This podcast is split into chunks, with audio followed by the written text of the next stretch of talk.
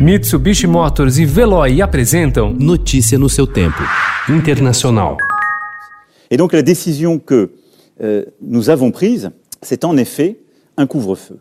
Un couvre-feu qui va s'appliquer à la région Île-de-France.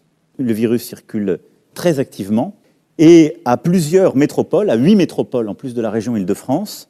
Je les cite pour que ce soit clair pour tout le monde. Les métropoles, je dis bien, de Grenoble, Lille, Lyon.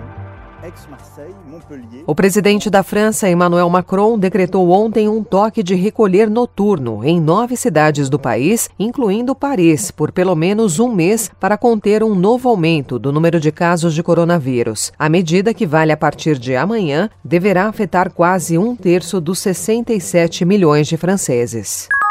A chanceler alemã Angela Merkel se reuniu ontem com os 16 governantes de todos os estados do país e chegou a um acordo para fechar bares e restaurantes das cidades onde o vírus estiver se disseminando mais rapidamente. As novas restrições afetarão áreas que registram mais de 50 infecções para cada 100 mil habitantes.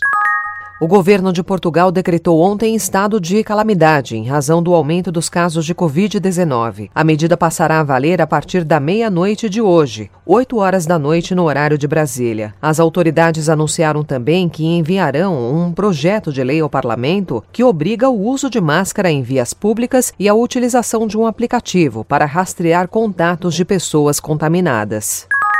39 dos 50 estados americanos já registraram alta nos casos de Covid-19 nos níveis mais altos desde agosto. Os novos contágios têm aumentado com a chegada do frio, principalmente no Nordeste e Meio-Oeste. Ao mesmo tempo, para aliviar a pressão sobre Donald Trump, a Casa Branca discute a liberação das atividades para que o país consiga imunidade de rebanho, método considerado arriscado e de eficácia questionável pela comunidade científica.